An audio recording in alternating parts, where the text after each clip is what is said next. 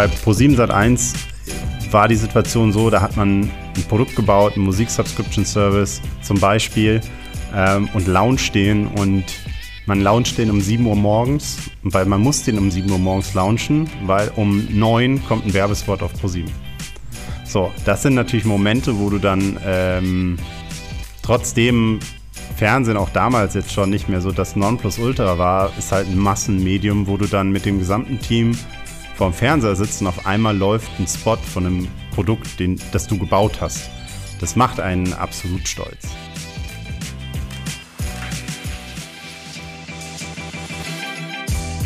HMS. Und jetzt?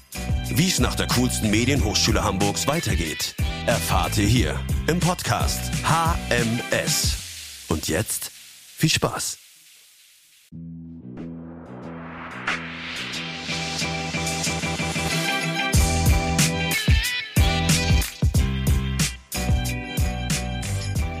Hallo und herzlich willkommen zu einer neuen spannenden Podcast-Folge von unserem Alumni-Podcast.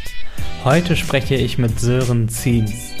Und Sören kann unter anderem auf eine erfolgreiche Karriere bei Pro7 Sat1 zurückblicken, wo er auch an dem Aufbau von MyVideo beteiligt war.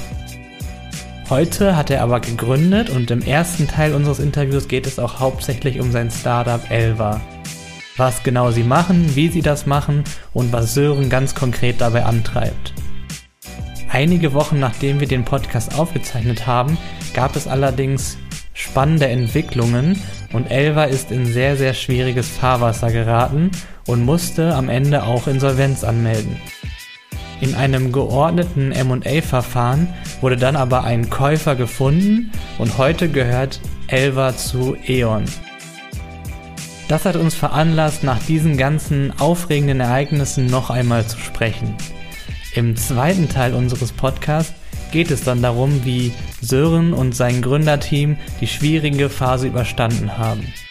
Welche Learnings haben sie daraus gezogen und was würden sie heute anders machen? Aber wie haben sie es am Ende auch geschafft, den richtigen Käufer zu finden?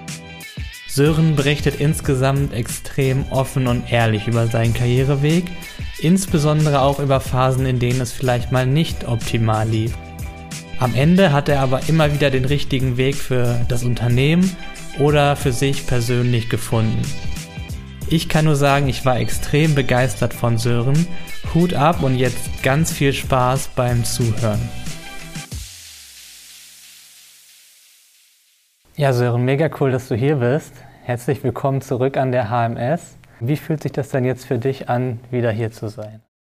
Ja, komisch ein bisschen. Also es ist jetzt schon über zehn Jahre her, als ich die Räumlichkeiten hier, ich glaube, das letzte Mal betreten habe und äh, fühlt sich irgendwie heimisch an, aber doch ganz schön verändert. Es hat sich auch viel getan und es äh, ist aber auf jeden Fall schön, mal wieder da zu sein. Wir haben ja eine Gemeinsamkeit, das haben wir schon festgestellt im Vorgespräch. Wir kommen beide aus Ostwestfalen und waren auf der gleichen Schule fürs Abitur. Das stimmt, ja. Ähm, und stell dir jetzt mal vor, du würdest zurück an die Schule kommen und dann wird ein älterer Lehrer von dir kommen und wird dich vielleicht fragen, so, sag mal, was machst du denn jetzt so? Hm. Wie würdest du dem das dann erklären? Das ist eine sehr gute Frage, weil ähm, ich war jetzt natürlich schon darauf vorbereitet, dass du mich das Klassischste fragst, so was machst du? Und ich wollte schon starten mit, äh, ich bin CPO bei und so weiter. Deswegen, ich versuche es jetzt mal anders. Ich würde dem äh, Lehrer sagen, ich habe mit zwei weiteren Kollegen ein Unternehmen gegründet, mit dem wir versuchen, die Elektromobilität in Deutschland, in Europa voranzubringen, zu vereinfachen und dort insbesondere den Part des Aufladens von Elektroautos und in Zukunft dann auch den Part, wo man Elektroautos dazu nutzt, um regenerative Energien äh, ins Stromnetz oder im Stromnetz eben zu speichern. Denn das ist eine der größten Herausforderungen äh, im Bereich der regenerativen Energien. Son Sonne ist nicht immer da, Wind weht nicht immer. Das heißt, wir brauchen große Speicherkapazitäten und wir arbeiten daran, dass wir Elektromobilität heute einfach machen im Bereich Laden von Elektroautos. Auf der anderen Seite auch die Zukunft bauen, dass man mit Elektroautos eben seinen Beitrag zu, einer, zu einem dezentralen Stromspeicher schaffen kann. Und wir wollen diese riesige dezentrale Batterie aufbauen, äh, die das Stromnetz stützt. Und äh, dazu wollen wir ganz viele Elektroautos verwenden und, und die Fahrer überzeugen, äh, da mitzumachen. Cool. Ich glaube, dann hättest der ältere Lehrer auch verstanden, wenn, so wie du es jetzt erklärt hast. Ich hoffe. Wir können da gerne später nochmal drüber sprechen, freue ich mich auch drauf. Ich würde jetzt ganz gerne am Anfang nochmal so einen kleinen Schritt zurückspringen. Und zwar so ein bisschen zu deinem Studium. Du hast, ähm, wenn ich richtig informiert bin, Digital Media im Bachelor in Bremen studiert. Richtig. Und bist danach dann an die Hamburg Media School gekommen für den Master in Digital- und Medienmanagement. Ähm, was würdest du denn sagen, so, was zeichnet die Hamburg Media School für dich aus?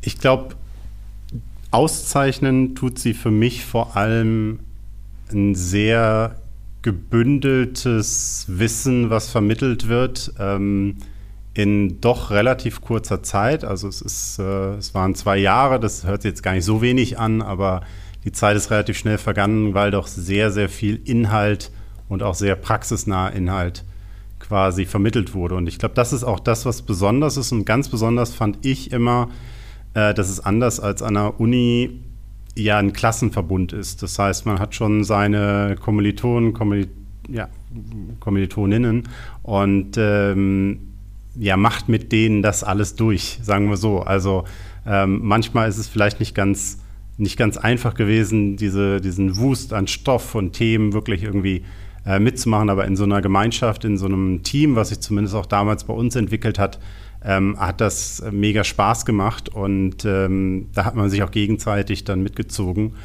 Und ähm, das macht die HMS für mich aus, also wirklich sehr äh, klein äh, in dem Sinne, als dass ähm, die, die, die äh, anders als bei einer Universität man jetzt nicht in einem Hörsaal sitzt mit 200 weiteren Studierenden, sondern dass man wirklich in, ja, wie auf so einer Mission ist mit seinem Jahrgang ähm, das Studium abzuschließen. Und das hat Spaß gemacht und äh, in Erinnerung geblieben ist mir vor allem, ja, dass es sehr praxisnah war. Ich bin nie ein Freund davon gewesen, sehr theoretisch zu arbeiten oder zu denken. Das gab es natürlich auch, aber besonders spannend fand ich immer, dass die Dozenten dann wirklich aus der Praxis kamen, dass man neben dem Buch oder dem theoretischen Wissen halt wirklich ja so den Reality-Check bekommen hat. Und ich glaube, das hat mir extrem geholfen, gewisse Dinge auch schon ja, nach der HMS sofort zu verstehen. Gibt es noch über dem Fachlichen hinaus besondere Erlebnisse, an, an die du dich noch gerne zurückerinnerst? Ja, ich glaube, äh, es ist immer so, dass man gerade, wenn man mit so einem Jahrgang äh, so zusammengeschweißt ist, dass natürlich die eine oder andere Party da auch äh, äh, in, in Erinnerung geblieben ist. Ähm, ich glaube, die langen Abende, äh, die man hier verbracht hat, teilweise Tage, ich weiß nicht, vielleicht ist es nur in meiner Erinnerung so, aber bestimmt über zehn Stunden, zwölf Stunden, wo man hier verbracht hat, ähm, das schweißt irgendwo zusammen und ähm, da bestehen halt jetzt auch immer noch Freundschaften. Also man ist immer noch in Kontakt und ich glaube, dieses, dieses Netzwerk an, an Menschen, die man kennt durch die HMS, sei es im eigenen Jahrgang oder in anderen, ähm, dass die Möglichkeit, einfach jemanden zu fragen, der in anderen Jahrgängen war, der jetzt bei anderen Unternehmen ist, ich glaube, dieses Alumni-Netzwerk ist auch extrem wertvoll. Und ähm, woran ich mich erinnere, vielleicht noch, äh, es kommt mir gerade in den Sinn, dass ich vor der HMS keinen Kaffee getrunken habe. Und irgendwann, ich glaube im ersten Trimester oder, äh, oder so, ging da irgendwo kein Weg mehr dran vorbei da ähm, habe ich, hab ich dann den Schritt gewagt und bin sofort auf, äh, auf äh, schwarzen Filterkaffee eingestiegen, ähm, weil ich glaube, es doch an vielen Stellen doch sehr, auch sehr anstrengend war. Aber ich habe das nicht negativ in Erinnerung, sondern eher ähm, doch sehr positiv als eine positive Anstrengung. Mhm. Und wenn du jetzt heute nochmal den MBA machen dürftest, Würdest du irgendwie anders daran gehen? Würdest du irgendwas anders machen? Also mit anderen Worten, hast du irgendwie Tipps für jetzt Studierende, für, für die Studienzeit an sich?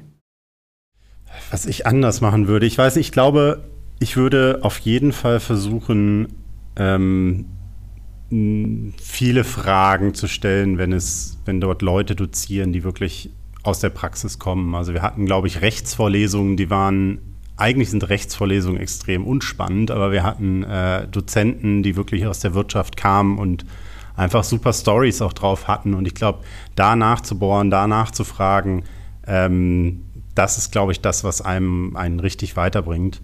Und das würde ich vielleicht äh, anregen, noch mehr zu tun, ähm, gerade wenn es um die Leute geht, die jetzt vielleicht das Studium und das, das Dozententum hier äh, eher als äh, so die Zweitätigkeit haben und dann eigentlich wirklich tief in, in inhaltlichen Themen stecken. Ähm, und ich würde auch den, den Studierenden quasi raten, immer ähm, ja, versuchen, auch die, die Lehrenden, sagen wir so, oder die Dozenten oder auch die, die Studiengangsleitung immer dazu zu motivieren, äh, nah am Puls zu sein. Wir haben damals noch, ich weiß nicht, wie es heute ist, äh, große Teile Fernsehen, Print etc. gehabt, äh, obwohl schon relativ klar absehbar war, dass ähm, viele der äh, Absolventinnen und Absolventen später wahrscheinlich eher in digitalen Bereichen arbeiten.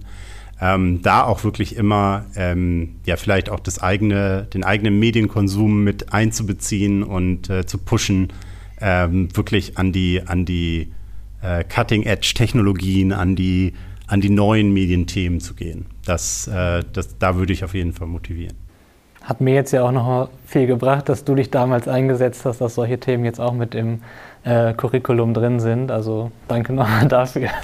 Das war ich bestimmt nicht alleine, aber ich glaube, das, das war der natürliche Lauf der Dinge, ja. Ja. Ähm, als du dann mit der HMS fertig warst, ähm, was war da deine größte Sorge bezüglich deines späteren Berufslebens? Hattest du irgendwie so Sorge vor irgendwas? Und falls ja, hat sich die dann gelöst oder war die überhaupt berechtigt, diese Sorge? Gute Frage. So richtig Sorge an der Stelle, glaube ich, hm, hatte ich nicht. Ich glaube, da da steht man natürlich nach dem HMS-Studium dann erstmal so vor dem, vor der Entscheidung, was, in welche Richtung möchte ich jetzt eigentlich gehen. Und ähm, ich glaube, das löst sich auch nicht unbedingt sofort nach dem Studium. Also ich habe die Zeit genutzt, ähm, noch so zwei, drei Monate was zu tun, was ich aus dem, aus dem Studium davor gelernt habe, nämlich äh, tatsächlich noch zu programmieren, um einfach auch die Situation abzuwarten, was man dann annimmt für einen Job oder auf was man sich bewerben möchte und wo man sich versucht ähm, ja, zu platzieren.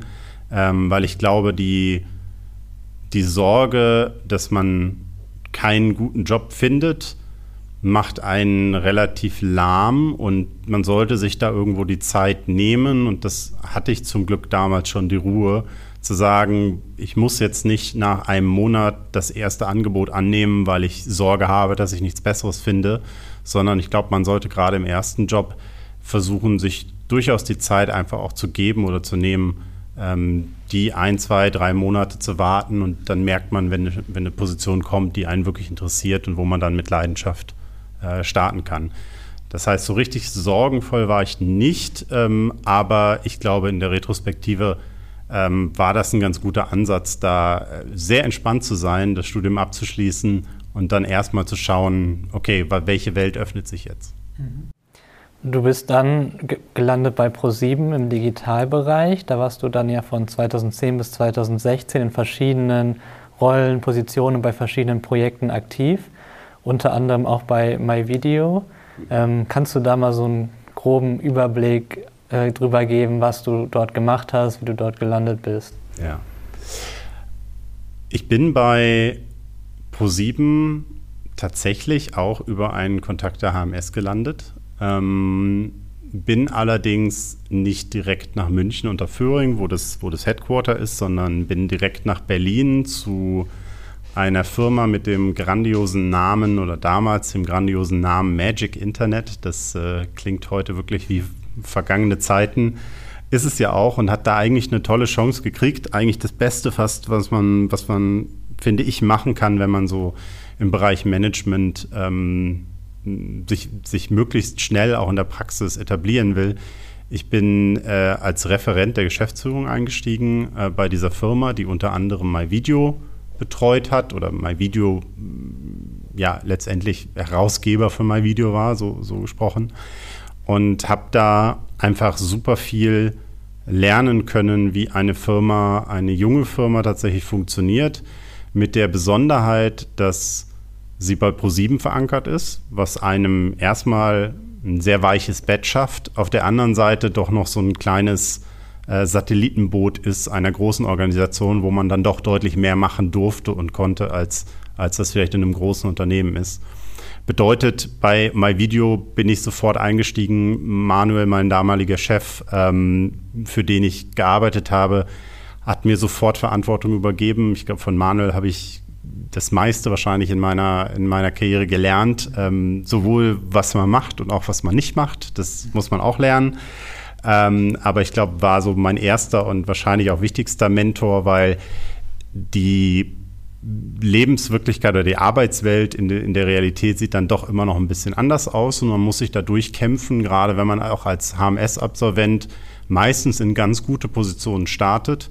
Ähm, und in kleinen Unternehmen, Startups, das war damals eigentlich fast noch ein Startup, muss man sich dann auch seine Rolle irgendwo erkämpfen. Da gibt es das nicht, dass man einen Titel hat und man hat automatisch dann, dann die Reputation, sondern da ging es auch darum, tatsächlich sich die Sporen zu verdienen und ähm, auch das machen zu können, was man wollte. Und das kam mir sehr entgegen. Ähm, wir haben damals MyVideo gehabt als eine der erfolgreichsten Websites in Deutschland. Wir waren Nummer 11, Nummer 9, Nummer 10, je nachdem, nach Rankings. Das heißt, weit über 10 Millionen Unique User in, in, in Deutschland. Also ein Riesenpotenzial. Ähm, YouTube war noch nicht so riesig. Das heißt, als ich begonnen habe, ging es immer noch um das Battle. Ähm, haben aber dann, und das war ganz spannend, ähm, konnte ich eben die Entwicklung mitbegleiten von eigentlich einer community-getriebenen Plattform, wo jeder seine Videos hochlädt, hin zu eigentlich einer Video-on-Demand-Plattform, die werbefinanziert ist. Also Inhalte, die professionell sind, die werbevermarktet werden, von ProSieben, äh, eigens eingekaufte Lizenzen etc. Und damit waren wir mit MyVideo, auch wenn man es heute kaum noch kennt, schon eine, ja, so sehr stark Pionier, haben US-amerikanische Serien, weiß ich noch, Sons of Anarchy, das erste Mal in Deutschland tatsächlich vor einem TV, vor einer TV-Ausstrahlung online gehabt. Also war eine sehr spannende Zeit im Schiff zu tatsächlich jetzt auch Streaming-Plattformen, wie das Netflix ist oder wie das eine Amazon Video ist, was damals alles so noch nicht existent war. Und das war sehr spannend und ähm, die Chance war halt einfach auch viele weitere Produkte aus MyVideo entstehen zu lassen. Ähm, es ging weiter, dass ich äh, dann gemeinsam äh, dort einen Musik-Subscription-Service aufbauen durfte, hieß damals Empire. Ähm, das war ein ja, zeitgleich zu Spotify auch sehr, sehr nah zeitlich ein, ein, ein, ein Music Subscription Service, ähm, den wir auch vom Blatt Papier aufgebaut haben. Und ich konnte da tatsächlich da werken, wo ich gerne sein wollte, nämlich ja, Ideen umzusetzen. Also Ideen an sich sind relativ wenig wert, ähm, aber die Umsetzung, die hat mir immer Spaß gemacht, ähm, Dinge dann wirklich an diese 10 Millionen Unique User zu bekommen und zu gucken, was passiert, war damals schon super spannend und hat einfach sehr, sehr viel ge ge ja, gelehrt, sagen wir so. Mhm. Und genau, weiter ging es irgendwann, ähm, dass ich dann doch den Sprung in eine Corporate-Rolle gemacht habe. Ich bin also ähm, nach Unterföhring, habe dort den Director Strategy bei der Pro7 Digital übernommen, konnte da dann auch die Corporate-Welt verstehen die auch super spannend ist. Hat mich nicht so gereizt, weil das, was man dort macht oder vornehmlich macht, ist doch sehr viel Desk, sehr viel Konzept, sehr viel Präsentation, sehr viel Analyse. Und meistens scheitert es dann so ein bisschen an der, an der, an der Umsetzung, die man dann entweder nicht mehr selber unter Kontrolle hat oder durch sehr viele Gremien muss. Das heißt, da war mir der Weg immer zu weit, ähm, Dinge vorzubereiten, durch Gremium zu kriegen, um sie dann umsetzen zu können. Ähm, ich war immer schon, auch wenn ich damals nicht selber gegründet habe, war immer schon sehr hands-on und wollte Dinge, die man beschlossen hat, dann auch sofort umsetzen. Und mhm. ähm, war trotzdem sehr spannend, Corporate-Welt zu verstehen, aber war letztendlich nur ja, ein kleiner Ausflug, den ich auch nicht bereue, aber der äh, gezeigt hat, dass ich am Ende mehr von meinem Arbeitstag brauche und weiß, dass ich was geschafft habe, was auch Dinge verändert. Und das kommt manchmal ein bisschen kurz in großen Konzernen. Du hast es ja dann verschiedene Stationen auch mit äh, MyVideo und so weiter. Woher wusstest du denn dann immer, wann jetzt der richtige Zeitpunkt ist, um irgendwie den nächsten Schritt zu gehen oder zu einem neuen Projekt zu wechseln? War das immer so, dass du selbstbestimmt das gesagt hast, ich möchte das jetzt gerne machen? Oder kamen da Leute auf dich zu und haben dich gefragt, ob du das machen kannst? Oder war es immer unterschiedlich?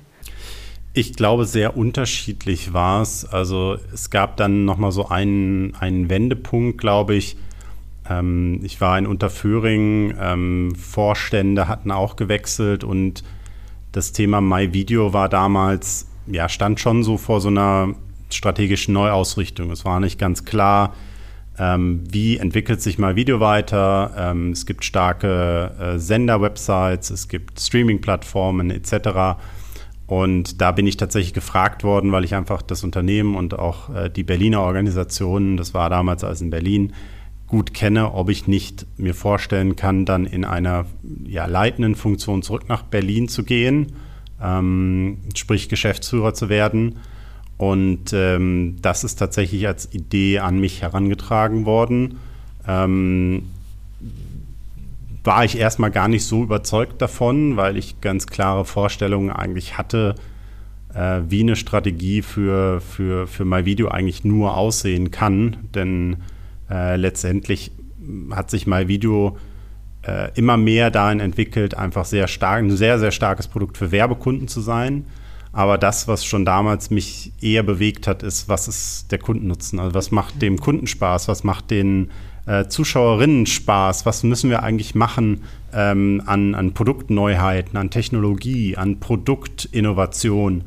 Und äh, mit dem Mandat, dann nach Berlin zurückzugehen, habe ich die Chance bekommen, ja, eigentlich eine viel zu große Aufgabe äh, damals zu übernehmen, für die ich gefühlt eigentlich noch gar nicht bereit war, aber da wurde man dann einfach so reingeschmissen. Und zwar hieß das eigentlich, MyVideo und die Organisation komplett zu restrukturieren, ähm, neue Geschäftsfelder zu identifizieren, äh, letztendlich auch MyVideo nicht mehr fortzuführen und in ein neues Produkt, in neue Geschäftsfelder zu überführen.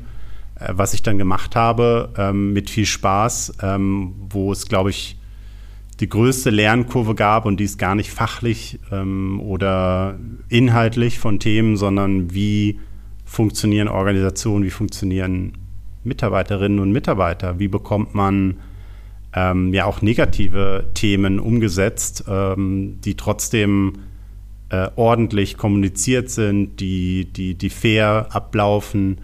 Und wie bekommt man ja einen Spirit in eine Organisation, die so ein bisschen eingeschlafen ist und diese Firma quasi zu verändern und die Firma zu, in, eine, in eine Zukunft zu führen, das war eine super spannende Herausforderung, die auch eher ja, äh, psychologisches Geschick, glaube ich, brauchte, ähm, als äh, jetzt klassische Management-Skills. Wobei, ehrlicherweise sind das die Hauptmanagement-Skills, die man braucht. Ähm, ja. Ich glaube, das, das, ist, das ist etwas, ähm, ja, wo sich auch die Welt, glaube ich, neueren oder frischen Unternehmen ganz anders bewegt als in alten, wo das Konzept von Management oder Leadership einfach diametral anders ist. Und ich kam immer schon so als Exot dort rein. Ich war nie der hierarchische Manager, der Ansagen gemacht hat, die dann umgesetzt werden, sondern ich bin eigentlich von Tag eins immer der Meinung gewesen, dass kollektive Intelligenz wichtig ist und dass man ähm, gemeinsam Dinge entwickeln muss und dass im Zweifel ich als Chef dann damals die Entscheidung gar nicht selber treffen sollte, sondern habe allen Mitarbeitenden immer gesagt, wenn ich die Entscheidung treffe, ist das wahrscheinlich die schlechteste Idee. Mhm. Ähm, das mache ich irgendwann, weil es die Aufgabe ist eines, eines Geschäftsführers.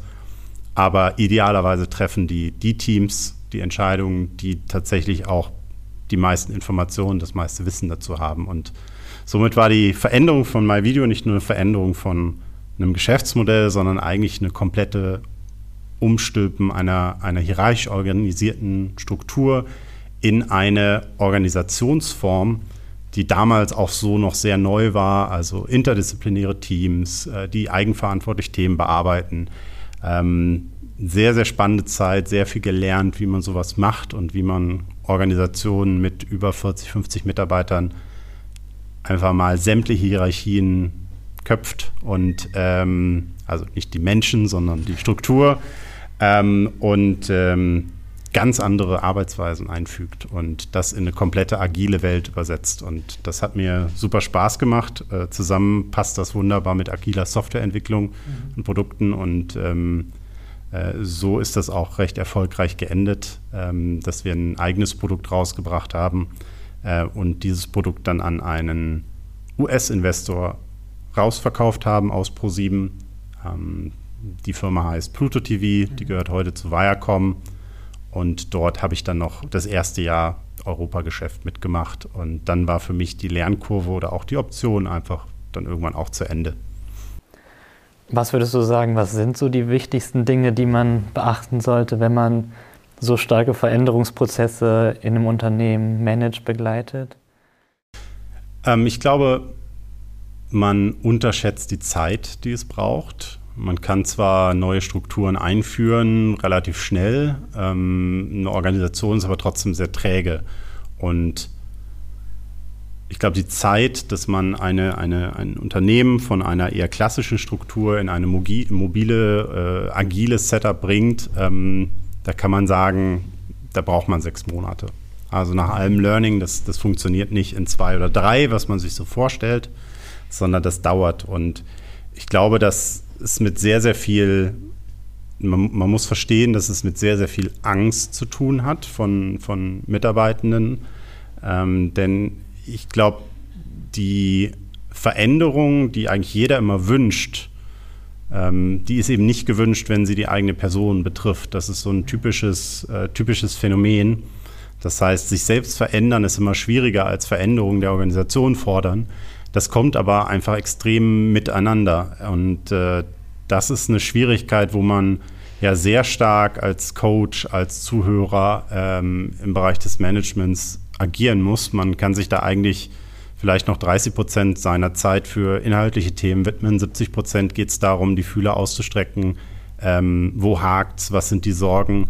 Und das muss man ernst nehmen. Wenn man das nicht tut, dann, dann funktioniert so eine Organisation nicht, weil so eine Organisation, wie wir sie gebaut haben und wie sie, glaube ich, in vielen Unternehmen heute versucht wird zu praktizieren, basiert auf Vertrauen. Und da bringt es nichts, eine, eine Struktur von oben quasi aufzudoktrinieren, mhm. äh, sondern man muss sie gemeinsam mit dem Team leben. Und das ist schwieriger, als man sich das manchmal vorstellt. Das äh, ist definitiv das Learning.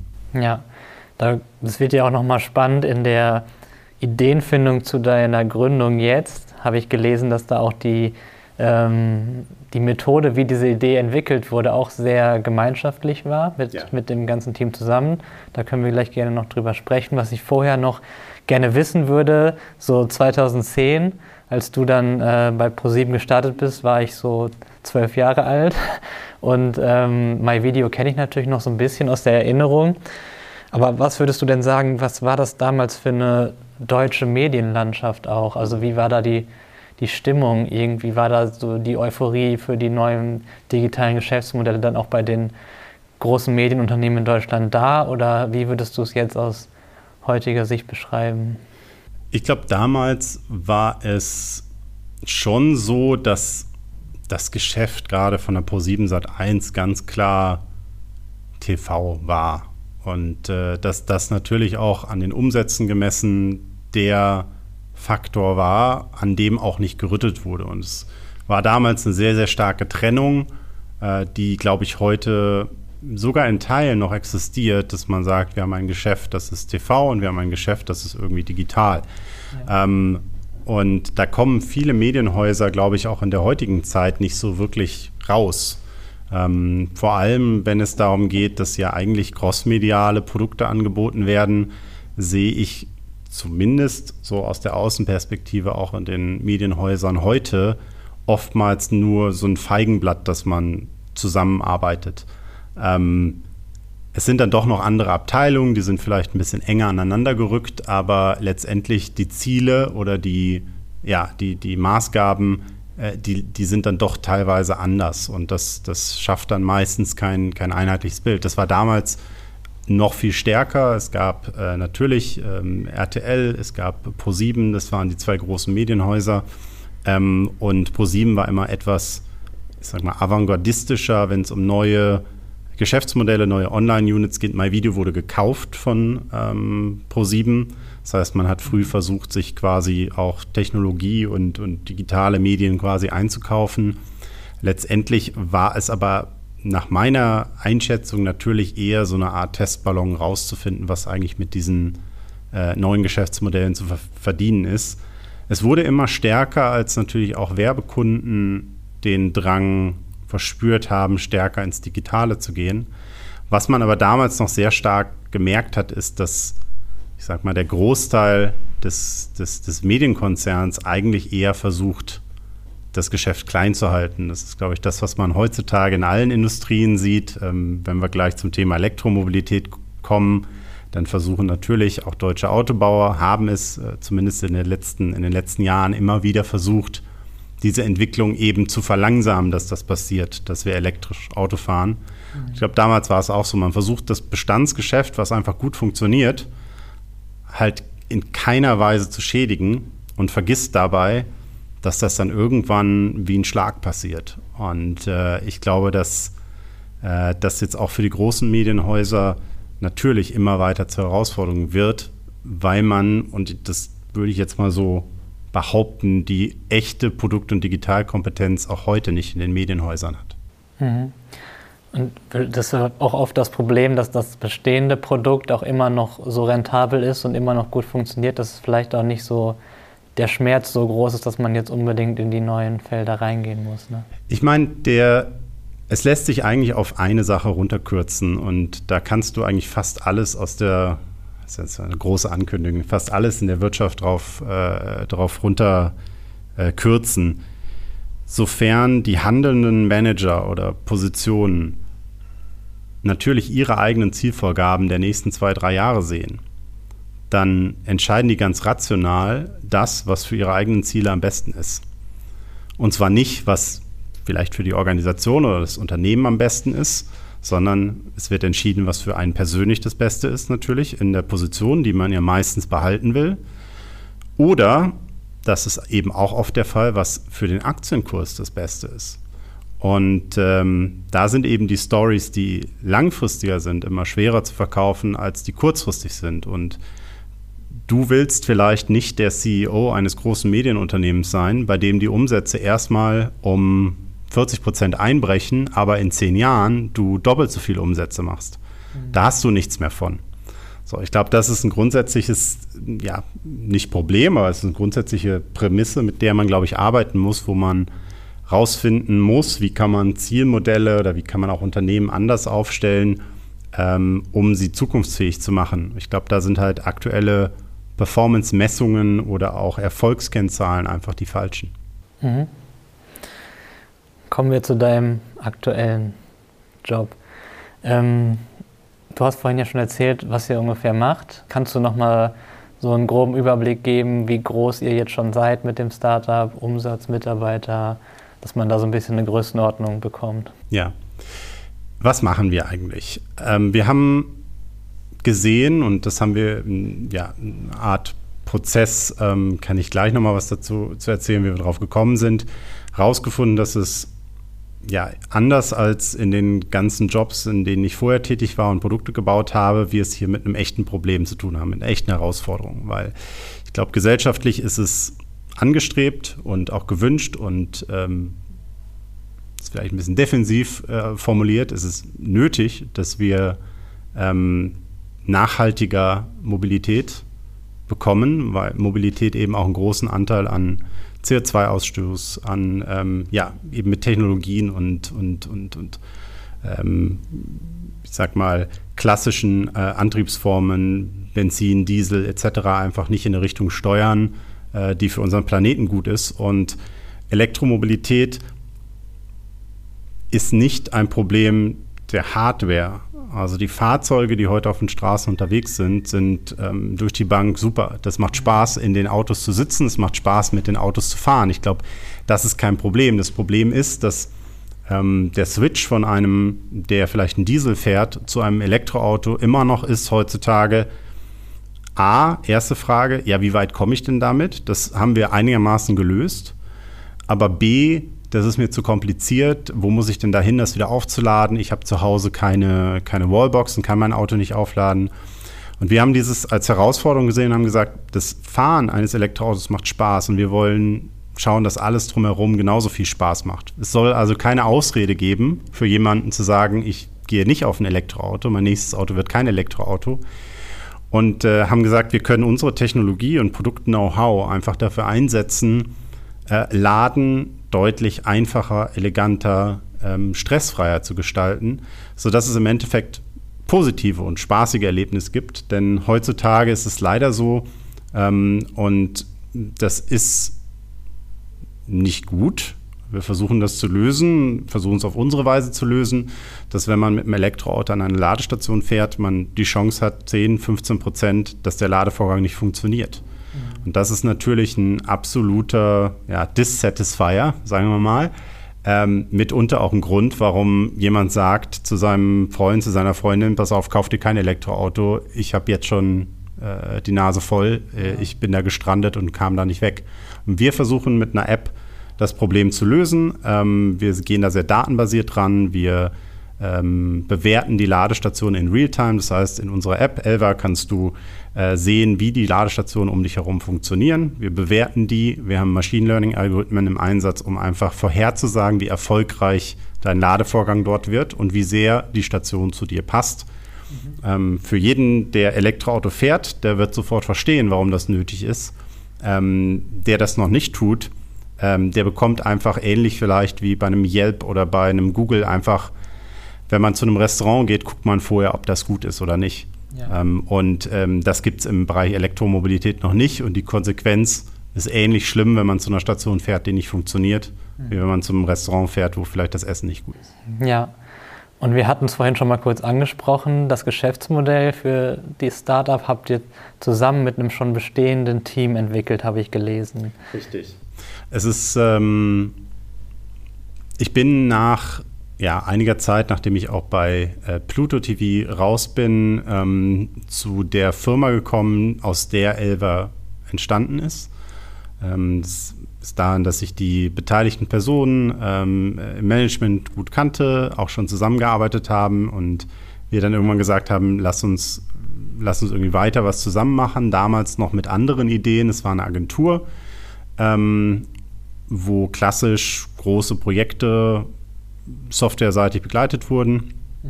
Das Team war aber so toll und so gut aufgestellt, äh, kulturell auch, dass es eher eine Gruppe Freunde war, als dass das äh, jetzt irgendwie ein zusammengewürfeltes Team ist. Und es war immer das Verlangen, warum machen wir nicht was Eigenes? Ähm, weil es natürlich immer einfach, wenn man für, für Kunden in Agent, im Agenturmodell arbeitet, zu sagen, ja, der Kunde hat das am Ende nicht richtig umgesetzt, nicht richtig vermarktet. Wenn die es genauso gemacht hätten, wie wir das gesagt haben, dann wäre das durch die Decke gegangen. Das ist natürlich immer sehr einfach, da kann man sich immer hinter verstecken.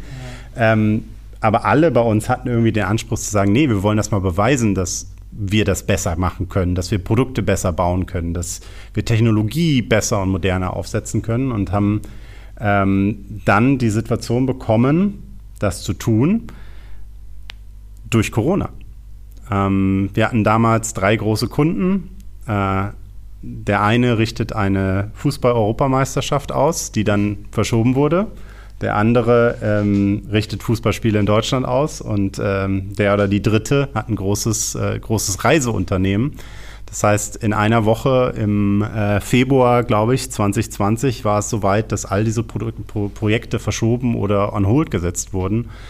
Und wir uns dann überlegt haben, hey, ist das nicht die Chance, jetzt endlich etwas anders zu machen? Weil die Firma war sehr erfolgreich, hat gute äh, Gewinne erzielt. Da überlegt man sich halt, okay, wollen wir jetzt ein Pivot machen und eine Produktcompany werden? Mhm. Äh, Corona hat uns dann quasi den Tritt in den Hintern gegeben, zu sagen, hey, wenn nicht jetzt, wann dann? Lass uns jetzt unsere Fähigkeiten einsetzen, was, was Gutes, was Nachhaltiges zu entwickeln, was die Welt braucht, so wie man das immer versucht und haben begonnen, uns einfach mit den Problemen unserer Zeit zu beschäftigen. Und das haben wir tatsächlich relativ, äh, relativ lehrbuchartig, zumindest sehr, sehr methodisch aufgesetzt und haben uns in verschiedenen Phasen unterschiedliche Herausforderungen unserer Zeit angeguckt. Von Freedom of Speech, wo es dann eher um äh, ja, Ledger-Technologien, Blockchain ging, wie kann man, wie kann man sowas optimieren? Nachhaltiger Mobilität war immer schon dabei, wie kann man vielleicht auch Landwirtschaft und, und nachhaltigen Konsum fördern. Also sehr viele unterschiedliche Bereiche, alle ganz klar mit einem nachhaltigen Gedanken. Also natürlich wollen wir ein Unternehmen haben, was erfolgreich ist, was äh, Gewinne erzielt und irgendwann viel wert ist. Es ist aber ja ein klarer zweiter Strang, der sagt, es sollte auch was sein, wofür man morgens gerne aufsteht und wo man sagt, damit verändern wir auch was. Und ich glaube, das haben wir momentan in ganz vielen Unternehmen, dass neben der wir, Gewinnoptimierung, die immer auch da sein sollte, weil sonst funktioniert aus meiner Sicht so ein Unternehmen nicht effizient, gibt es immer noch einen, einen, zweiten, mindestens gleichgestellten Ziel, dass das, was man macht, dann auch etwas ist, was was, was verändern kann. Und ja. dann sind wir irgendwann tatsächlich auf den, auf den Punkt gekommen der Elektromobilität wir hatten die Idee, haben gedacht, okay, lässt sich das überhaupt umsetzen, so schnell so viele Ladestationen irgendwie in eine App zu bekommen und besser zu machen als alles das, was auf dem Markt existiert. Haben Mitarbeiter Elektroautos geliehen oder sich leihen lassen und auf in die, in die, in die Wildnis geschickt und haben dann verstanden, wir haben hier ein echtes Problem. Und ja, seitdem sind wir gut gewachsen. Wir sind seit anderthalb Jahren ähm, auf dem Markt. Ähm, sind mittlerweile über 50 Personen, äh, die, ähm, die an Elva arbeiten oder mit Elva arbeiten und ähm, kommen jetzt auch so langsam mit unserem eigentlichen Ziel, nicht nur des Ladens von Elektroautos um die Ecke, sondern mit dem langfristigen, mit der langfristigen Vision einer dezentralen Powerbank, also der Verknüpfung von allen Elektroautos zu einem dezentralen Speicher, der uns bei den regenerativen Energien hilft und dazu eben eine technische Basis zu liefern. Und das ist maximal spannend, weil diese Märkte alle nicht existieren. Äh, der Energiemarkt muss verknüpft werden mit dem Mobilitätsmarkt. Ähm, da gibt es unglaublich viele Herausforderungen, unglaublich viele Hürden. Ähm, aber wir haben da Spaß dran, uns uns dadurch zu, durchzusetzen. Ja. Ich finde, man merkt auch total, dass das ein Thema ist, wo du irgendwie für brennst und was du gerne machst. Was ich mich so ein bisschen im Voraus gefragt habe, wenn man jetzt sagt, wir haben schon ein Unternehmen mit einem Team und wir geben jetzt einen Ideenfindungsprozess frei und verschiedene Themen, ähm, dass man dann so ein bisschen Sorge hat, was ist denn, wenn am Ende da was bei rauskommt, was ich gar nicht so gerne mache oder wo ich gar nicht gar keine Lust drauf habe, vielleicht auch mit dem Hintergedanken, weil häufig, wenn man gründen möchte, ist ja auch so der Ratschlag, erstmal finde dein Warum und überleg dir, warum du das machen möchtest. Da habe ich mich dann so ein bisschen gefragt, was ist denn, hast du da keine Sorge vor, dass da was rauskommt, was dir irgendwie gar nicht gefällt oder habt ihr das schon dadurch ein bisschen eingeschränkt, dass ihr schon so bestimmte Nachhaltigkeitsthemen hattet? Wir sind tatsächlich super offen rangegangen. Ich glaube, ähm, die ich hatte großartige Ideen, die ich alle viel besser fand am Anfang. Ähm, aber durch das kollektive Arbeiten an diesen Ideen kam irgendwann natürlich raus, dass auch, es kommt ja ein bisschen was zusammen. Es, es muss eine Idee sein, die catcht. Und äh, das war sie dann von Anfang an, nachdem man es ausprobiert hat, wie schwierig es ist. Es muss aber auch eine gewisse Opportunity geben im Markt, weil es soll ja irgendwo auch erfolgreich sein. Und wir hatten eigentlich keine Sorge, dass das eintritt, weil dass jetzt irgendetwas dabei rauskommt, was, was uns nicht zusagt. Es war tatsächlich am Ende ein Voting von ganz vielen unserer Mitarbeitenden. Und ähm, wir waren da super offen und eigentlich sorgenfrei, weil wir mit allen in der Diskussion waren und einen Konsens auch darüber gefunden haben, was das ist, was wir machen wollen. Und das hat sich irgendwann so gut angefühlt, dass die, die Stimmung so auf dieses Thema gekippt ist, dass alle dafür gebrannt haben, was auch ein eindeutiges Zeichen ist, dass das funktioniert. Denn das Problem ist ja eher andersrum. Wenn du gründest und du hast ein Team, aber das Team findet deine Idee blöd, dann hast du eine tolle Idee, aber hast keine Umsetzung. Und ähm, wie kriegst du das zusammen, indem du es maximal versuchst, gemeinschaftlich herauszufinden und zu entscheiden? Und das hat tatsächlich extrem gut funktioniert. Und äh, ich glaube, alle waren mit der Entscheidung super happy. Ähm, und wir haben dann echt schnell losgelegt und schnell äh, Dinge auf die Straße gebracht, tatsächlich im, im wahrsten Sinne, ähm, die einfach auch ähm, gezeigt haben, dass wir schnell dort etwas verändern können. Und es war aber auch wieder ein Experiment. Also ich, äh, ich glaube, meine, meine Karriere ähm, oder das, Karriere klingt immer so ein bisschen hoch, hochtrabend, also das, was ich gemacht habe, ist oft aus, lass es uns einfach probieren. Also was soll schiefgehen? Ich habe jetzt immer wenig Angst davor, Dinge auszuprobieren, wo ich vielleicht sogar vorher denke, hm, ob das gut wird. Ausprobieren ist besser, als irgendwie zu glauben, man hätte den Stein des Weisens und man weiß, wie man es macht. Dann mhm. lieber drei Dinge ausprobieren und gucken, ob es klappt. Und bei Elektromobilität war das auch das Thema. Die letzte Phase war ein MVP, also wirklich etwas, was funktioniert, nach draußen bringen. Und wir haben dann innerhalb von sechs Wochen so ein geniales MVP schon geschafft, dass die ersten fremden Menschen mit unserer App geladen haben, dass wir gesagt haben, okay, das, da, da stehen alle Zeichen auf grün. Ähm, wir hätten es dann noch abbrechen können, aber haben gesagt, nee, das, die Entscheidung ist gefallen, da geht es jetzt, jetzt weiter. Mhm. Und ihr hattet dann ja auch schon vorher mit der Agentur Gewinne gemacht und hattet auch ein bisschen Kapital ja. und habt euch dann trotzdem aber entschieden, nochmal ähm, auch Investoren reinzunehmen. Wie war ja. da so der Entscheidungsprozess? Ich glaube zwangsmäßig. Also wenn man ähm, ein ganz neues Geschäftsfeld, was eine Direct-to-Consumer-Brand ist, aufbaut, dann hat man Anlaufkosten, die einfach nicht sofort durch Umsätze äh, sich widerspiegeln. Also das wäre ja eine Traumsituation, etwas zu finden, was sich sofort refinanziert. Ähm, wir hatten einen gewissen Kapitalstock, mit dem wir das MVP und die ersten Schritte gemacht haben, mhm. haben dann aber relativ schnell ähm, Kapital auch von weiteren Investoren, kleinen Family Offices, Angel etc. aufgenommen, äh, um weiter wachsen zu können. Denn ähm, ich habe dir gerade gesagt, wie viele Menschen wir sind. Das, äh, die, die arbeiten natürlich auch nicht alle für, umsonst für uns, äh, eher keiner, äh, was auch ganz, ganz äh, natürlich richtig so ist. Und äh, dementsprechend ähm, ja, hat man eine gewisse Burnrate, die man, die man erstmal wieder refinanzieren muss. Und äh, das, was wir gerade im Bereich ähm, Forschung und Entwicklung planen, also die Batterien der Fahrzeuge auch zum Entladen von Strom, also aufladen im Sinne von, es gibt eine Überkapazität im Strommarkt, entladen, es gibt eine Unterkapazität.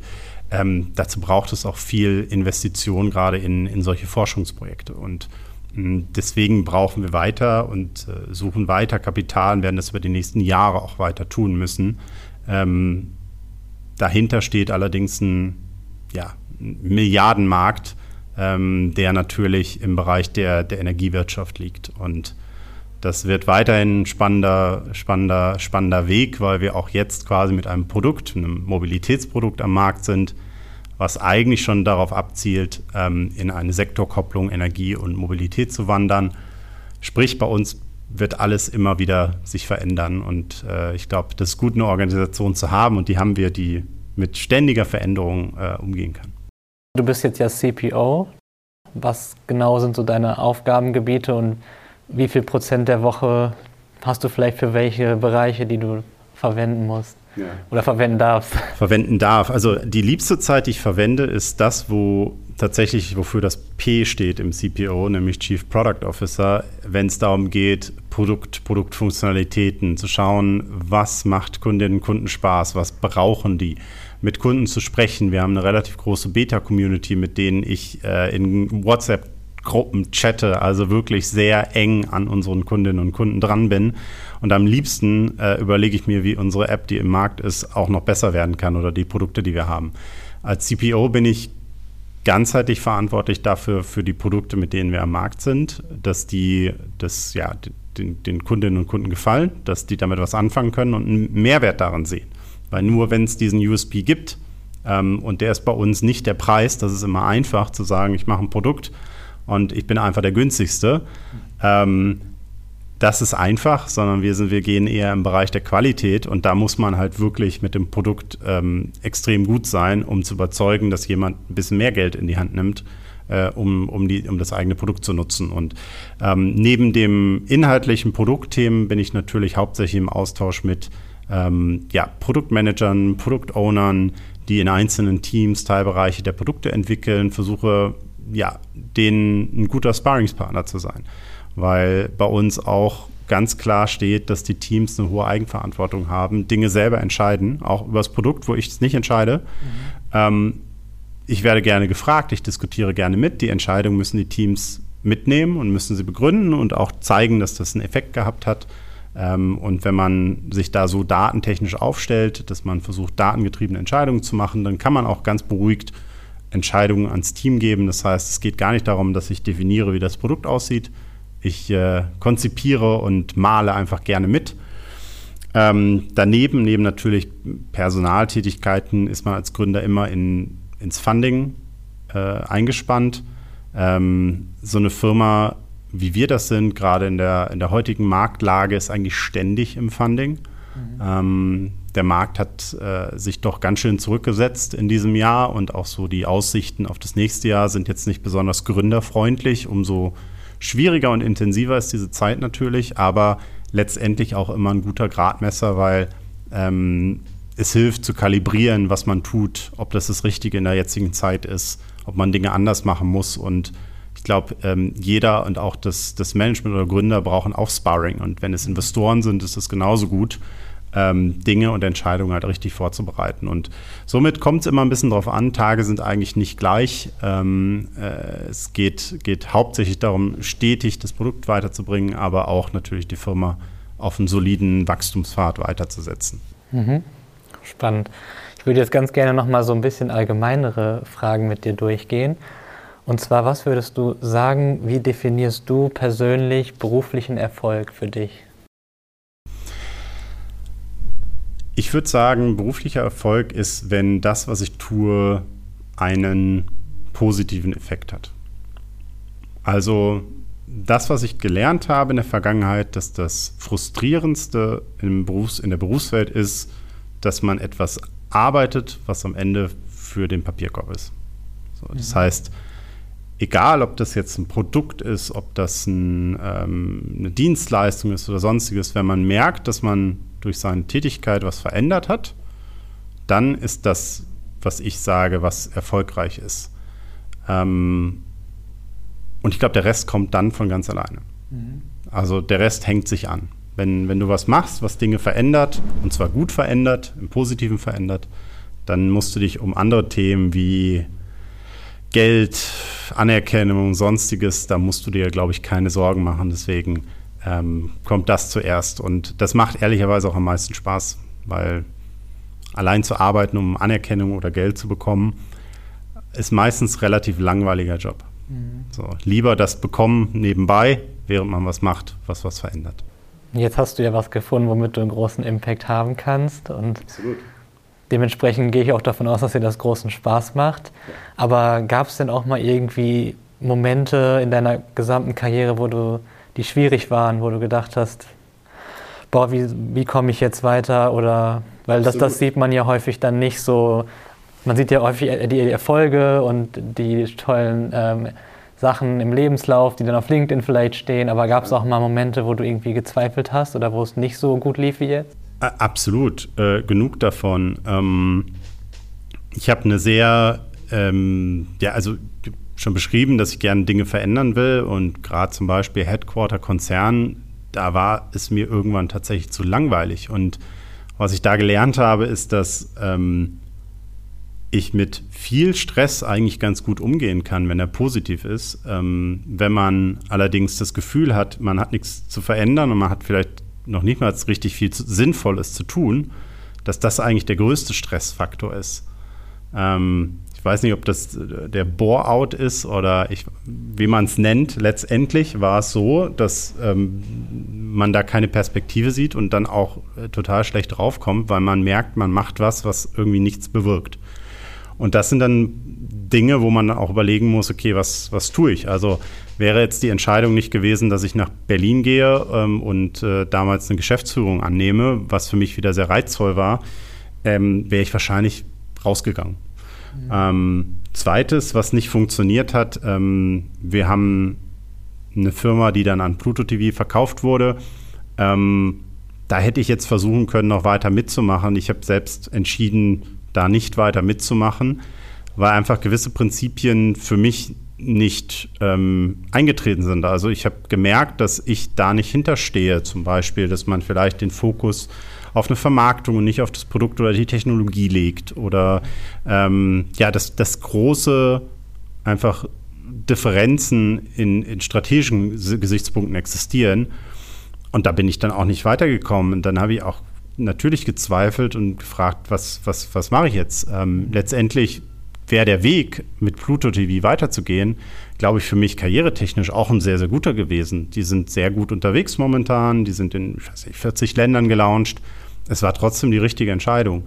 Und natürlich habe ich da nicht das gekriegt, was ich wollte. Ich hätte gerne Produkt und Technologie stärker nach Deutschland gezogen, gab gute Gründe dafür, hat nicht geklappt. Dann muss man sagen, okay, ähm, ich weiß nicht, ob ich das sogar hier in der HMS gelernt habe, uh, I love it, change it, leave it. Ähm, letztendlich, ähm, wenn du es nicht liebst, dann musst du selber raus. Und das gab es oft genug. Ähm, äh, und glücklicherweise am Anfang konnte ich das innerhalb des größeren Konzerns immer machen.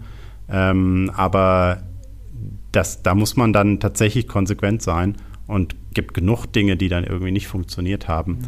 Ähm, letztendlich, klar, auf LinkedIn ist schwer herauszufinden, was da alles so war und wie das so ist. Ähm, ich glaube, man muss mit sich selber im Reinen sein und ähm, dann auch irgendwann sagen, es ist, äh, es ist nicht so wichtig, was da gerade bei LinkedIn steht oder ob da vielleicht auch als Rat, ähm, wenn ich das von, von, von, von anderen höre, da immer Sorge ist, dass dann da irgendwie mal drei Monate nichts steht oder dass da äh, eine schnelle Beendigung steht. Ich glaube, heutzutage ist das nicht mehr der Richtwert. Also ähm, da sollte man sich nicht zu viele Gedanken machen. Und äh, es wird, werden noch genug Themen kommen, die, die dann auch bei, bei uns irgendwo nicht mehr funktionieren oder Dinge, die schief gehen. Und da muss man halt gucken, okay, dann heißt es halt nicht aufgeben, sondern es gibt immer Wege zu überlegen, okay, was jetzt? Wie kann ich die Situation jetzt anders begreifen? Und ähm, das ist, glaube ich, wichtig im Berufsalter. Gerade jetzt, heutzutage, wo es eben nicht mehr die Karrieren gibt, wo man anfängt. Es war, glaube ich, bei der HMS mal ganz am Anfang, da ist man zu Gruner und Jahr gegangen. Und dann ist man da erstmal geblieben und dann ist man da, hat man da, ist man die Karriereleiter aufgestiegen.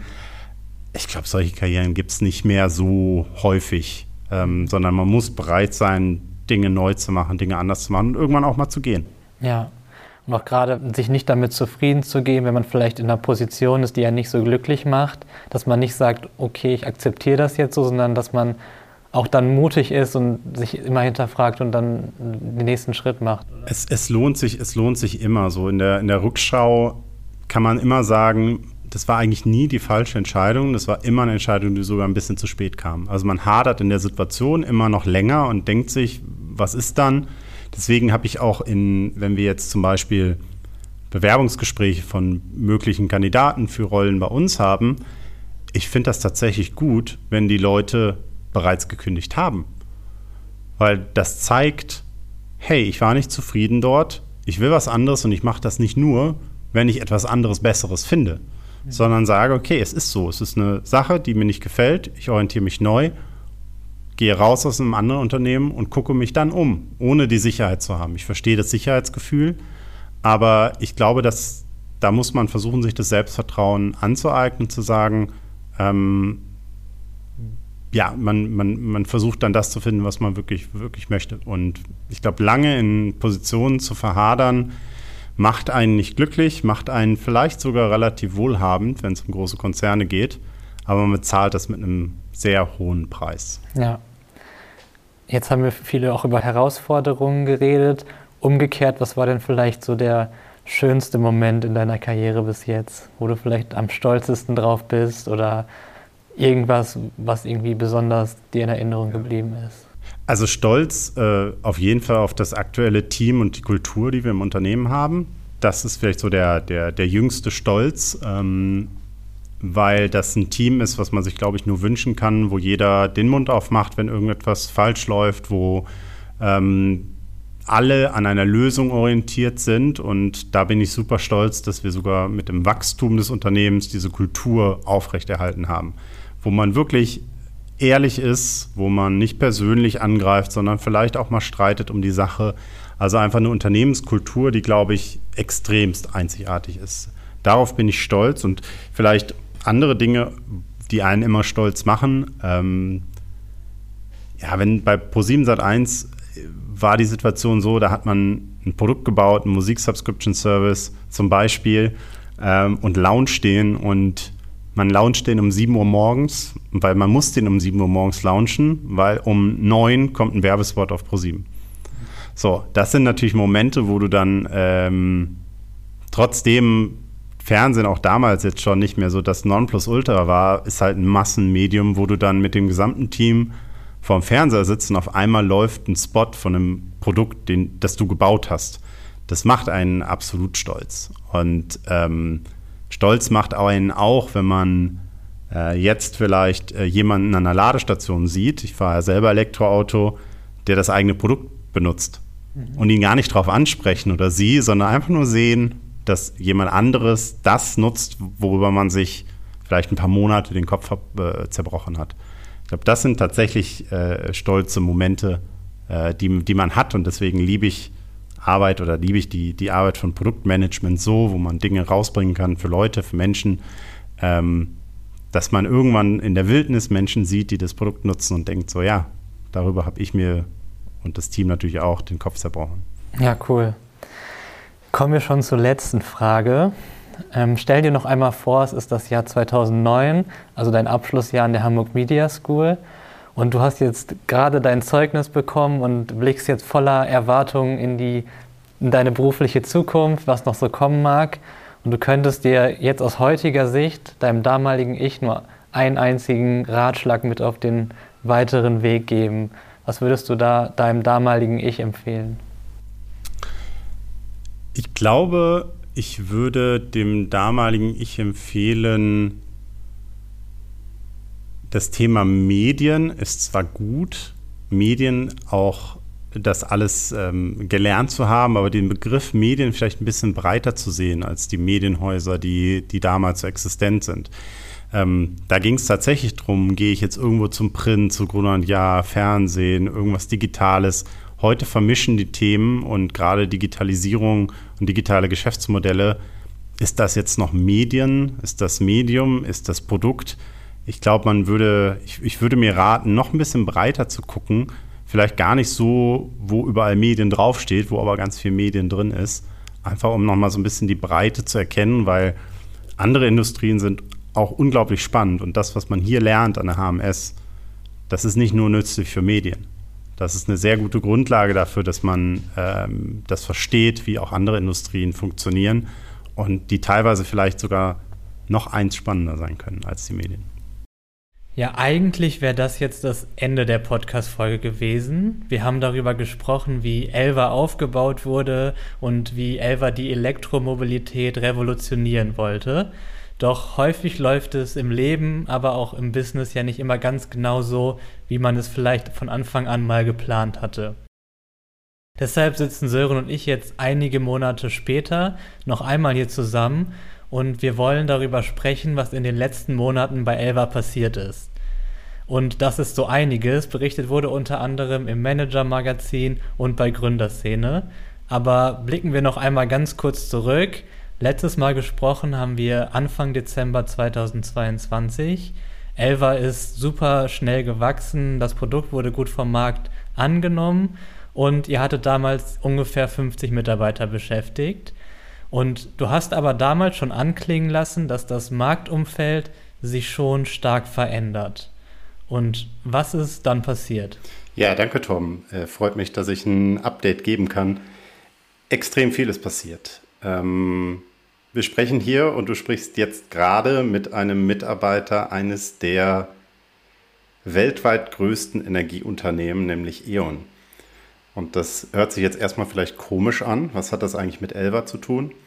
Ähm, deswegen beginne ich mal die Geschichte dann im Dezember. Ähm, wir haben gesprochen und äh, ich hatte schon ein bisschen berichtet, ähm, die VC-Szene, gerade in Deutschland, Europa, aber auch weltweit, hatte in dieser Zeit, ich sag mal, wenig Appetit und wenig Lust, Geld auszugeben. Das ist, glaube ich, jedem, der die Industrie kennt, auch gerade ab Mitte des letzten Jahres. Da gibt es viele Faktoren. Ähm, die, der, der Ukraine-Krieg, die Invasion Russlands, die insgesamte Weltwirtschaftslage hat dazu geführt, dass gerade Geldgeber, VCs doch sehr, sehr vorsichtig geworden sind, vor allem in Growth zu investieren, also in Geschäftsmodelle, die heute noch nicht profitabel sind, sondern in Zukunft vielleicht sehr profitabel werden und schauen extrem auf Profitabilität. Und wir waren eigentlich sehr glücklich im Dezember, dass wir eine Finanzierung vorbereitet und äh, sogar mit Notartermin ähm, fixiert hatten. Ähm, aber dann kommt es dann doch manchmal so, wie man es nicht haben möchte. Dann wird ein Termin wirklich fünf Tage vom Notartermin abgesagt und die Finanzierungsrunde platzt.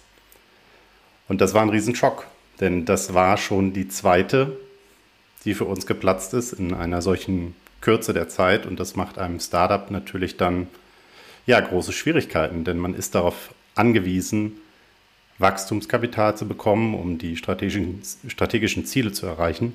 Und das war ab dem Zeitpunkt dann eher nur noch Überlebensmodus. Denn ganz klar ist, ein Startup hat jetzt nicht, ähm, ich sag mal, sechs Monate Geld, um Gehälter und das Geschäft zu bezahlen.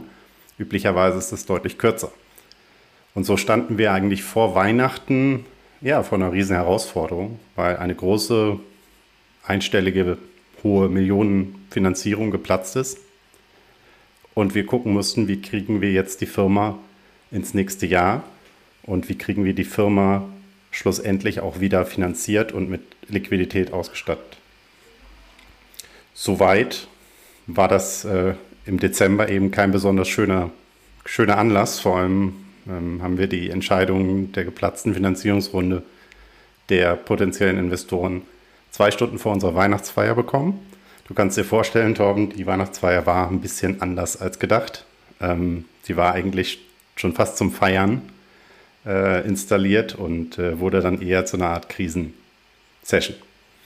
Aber, naja gut, man muss, man muss aus, äh, aus solchen Situationen dann aus dieser Schocksituation rauskommen und äh, haben natürlich geschaut, was gibt es für Optionen, haben weiter überlegt, haben weiter Finanzierungen auch eingesammelt, kleinere, um das zu überbrücken. Schlussendlich hat sich der Markt aber nicht wirklich weiter bewegt und ähm, wir mussten dann, ähm, ja, leider ähm, Insolvenzantrag stellen, haben das aber getan schon mit einem klaren Interesse, weil wir wussten, die Technologie und das, was wir mit Elva gebaut haben, ist extrem relevant für den Markt haben das also getan unter der Erkenntnis, dass wir aus dem Insolvenzverfahren eben einen sehr geordneten MA-Prozess starten, bedeutend einen Käufer für 100 Prozent von dem, was wir tun, finden wollen. Ihr wart ja dann lange auf der Suche nach Investoren. Ihr hattet schon fast eine Finanzierungsrunde fest, die dann aber doch noch geplatzt ist. Ähm, wie war das dann auch ganz konkret für dich persönlich, wenn man weiß, wir haben jetzt nur noch diese Zeit, bis unser Geld leer ist, bis wir Insolvenz anmelden müssen und ähm, das wird immer knapper. Ist das dann eine extreme Drucksituation? Ist das Stress? Wie war das für dich und auch fürs Gründerteam?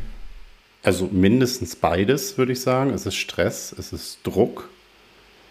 Du bist die ganze Zeit am Überlegen und am Hadern, was du machen kannst. Also dir sind da natürlich auch ein Stück weit die Hände gebunden, weil je schlechter es einem Startup dann in der Situation geht, umso schwieriger sind dann trotzdem auch wiederum die Verhandlungen um neues Geld, weil das natürlich dem Gegenüber dann auch relativ klar ist. Das heißt, die Zeit vor Insolvenzanmeldung war sicherlich die schwierigste. Ähm, da können wir tatsächlich auf etwas zurückgreifen, ähm, was ich glaube ich beim ersten Mal schon erzählt habe, eine unglaublich gute Unternehmenskultur das heißt, wir haben sehr offen mit den Mitarbeitern über diese Themen gesprochen. Ähm, wir haben Mitarbeiterinnen und Mitarbeiter gehabt, die äh, sogar auf Teile ihres Gehalts verzichtet haben, um uns in dieser Situation äh, zu unterstützen, uns allen. Ähm, natürlich haben wir als Gründer auch unseren Beitrag dazu geleistet und haben auch zeitweise eben den Betrieb komplett lahmgelegt. Ähm, bedeutet, dass ja, viele der Mitarbeiterinnen und Mitarbeiter in den Anfangsmonaten dieses Jahres eben kaum oder gar nicht gearbeitet haben. Das hat uns ermöglicht, die Zeit noch ein wenig zu strecken. Ähm, letztendlich kam aber dann die Erkenntnis, es wird keine große Runde geben und wir müssen jetzt einen anderen Lösungsansatz finden. Und äh, diesen Lösungsansatz findet man dann in der Situation am ehesten aus einer Insolvenz heraus. Das ist kein schöner Schritt, ist vor allem auch kein schöner Schritt für Gründer. Es ist auch kein schöner Schritt für alle, die investiert haben in die, in die Firma. Ja, das muss man sich mal ganz klar vor Augen führen. Dort verlieren letztendlich alle, die investiert haben, alle, die gegründet haben und Herzblut dort reingesteckt haben, natürlich auch die Perspektive auf, auf eine zukünftige Firma ähm, und auch deren Wert. Ähm, ja, aber was soll man machen? Ne? Also man, man steckt in der Situation, da muss man halt gucken, wie kann man trotzdem das retten, was, es, was man retten kann.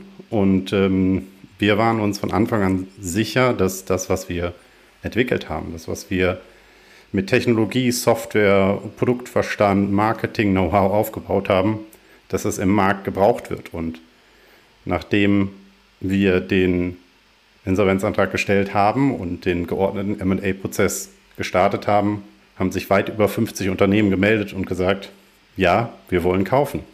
Also ist natürlich ein Stück weit eine Art Opportunität für viele dann aus dieser Situation. Ähm, jetzt komme ich zum Schluss, warum ich ein E.ON-Mitarbeiter bin. E.ON hat von Anfang an sehr, sehr starkes Interesse gezeigt. Und zwar nicht nur daran, die Technologie zu übernehmen, sondern um das Team, um die Idee, um die Fähigkeiten und ja, um die Skills der Menschen und, und die Kultur zu übernehmen.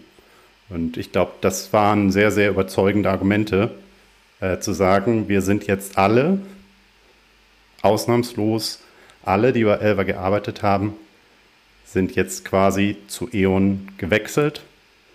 Und das in einer Art, die sehr, sehr positiv für uns ist, nämlich nicht voll integriert, sondern als ein Scale-up-Unternehmen, als ein Unternehmen, was weiterhin in einer eigenständigen Gesellschaft sitzt und weiterhin eigenständige Ziele verfolgt. Das ist ja wirklich ein, aus so einer schwierigen Situation heraus noch ein glückliches Ende, wenn man das so sagen kann.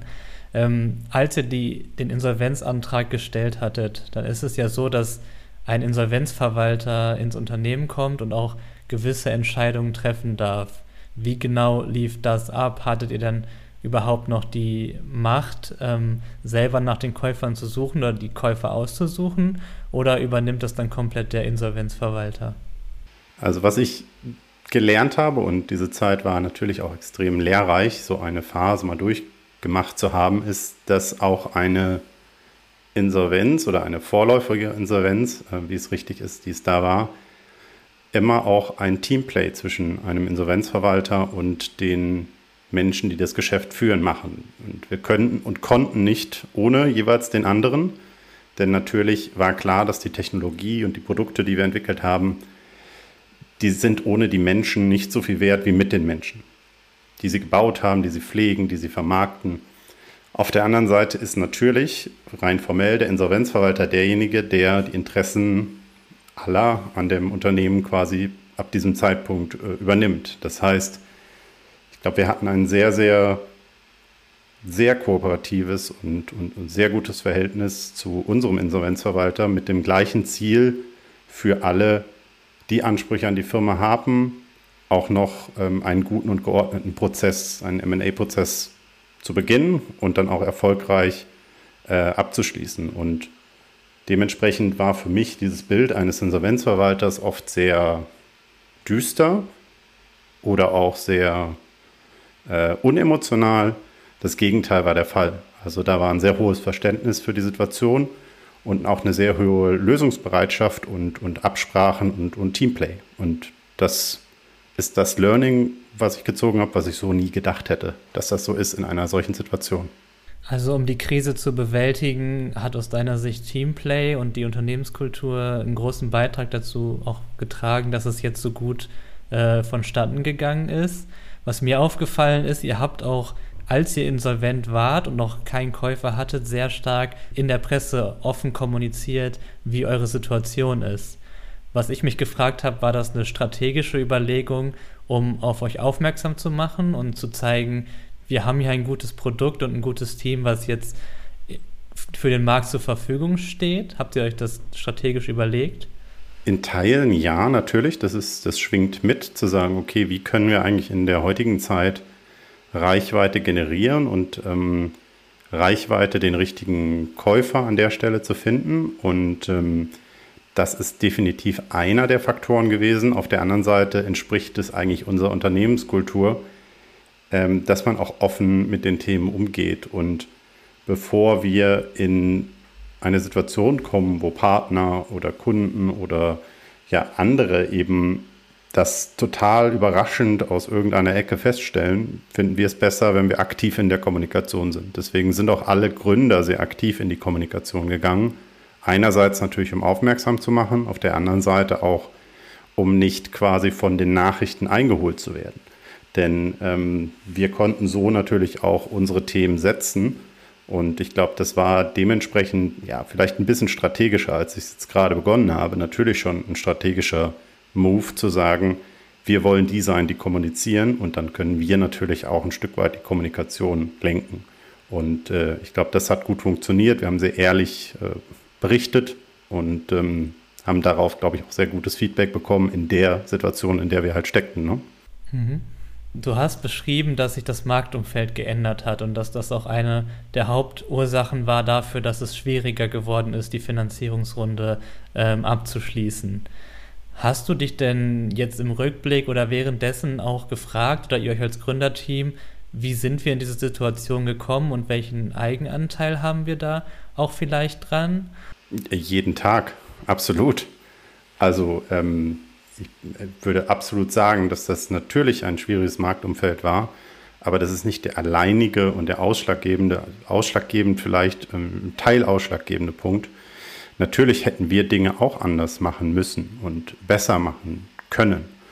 Ähm, vielleicht war die Finanzierungsrunde sogar auch viel zu spät in diesem, in diesem, in, in diesem Schritt. Hätte man sich mehr ähm, oder früher für eine Finanzierungsrunde entschieden.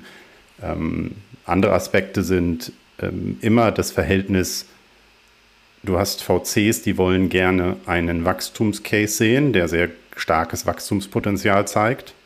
Andere VCs waren schon einen Schritt weiter und wollten einen Plan sehen, der stark auf Profitabilität getrimmt wird.